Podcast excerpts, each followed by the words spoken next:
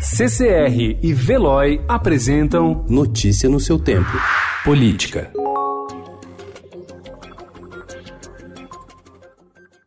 Sob pressão de organismos internacionais, parlamentares e órgãos públicos, o presidente do Supremo Tribunal Federal, ministro Dias Toffoli, voltou atrás quanto à necessidade de autorização prévia da Justiça para o compartilhamento de dados da Unidade de Inteligência Financeira, o antigo COAF. Toffoli, no entanto, deixou o caminho aberto para manter suspensa a apuração envolvendo o senador Flávio Bolsonaro no esquema da rachadinha na Assembleia Legislativa do Rio de Janeiro. O caso, revelado pelo Estadão, apura a apropriação de parte dos salários dos servidores.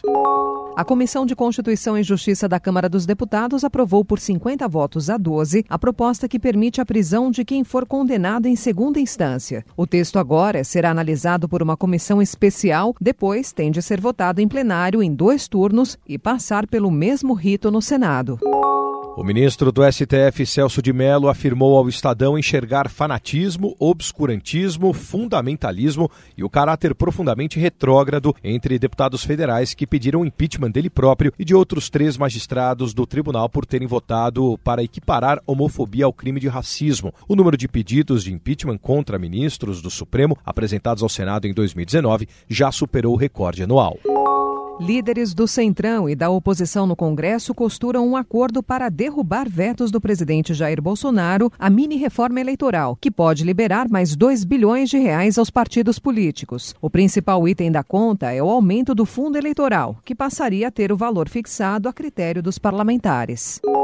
Depois de ligar o nome do presidente Jair Bolsonaro à investigação da morte da vereadora Marielle Franco, o porteiro do condomínio Vivendas da Barra mudou sua versão sobre o que aconteceu no dia do crime ao prestar depoimento à Polícia Federal anteontem. O funcionário disse agora que se enganou ao escrever no livro de registro do condomínio que um dos acusados de assassinato, Elcio Queiroz, iria à casa que pertence a Bolsonaro.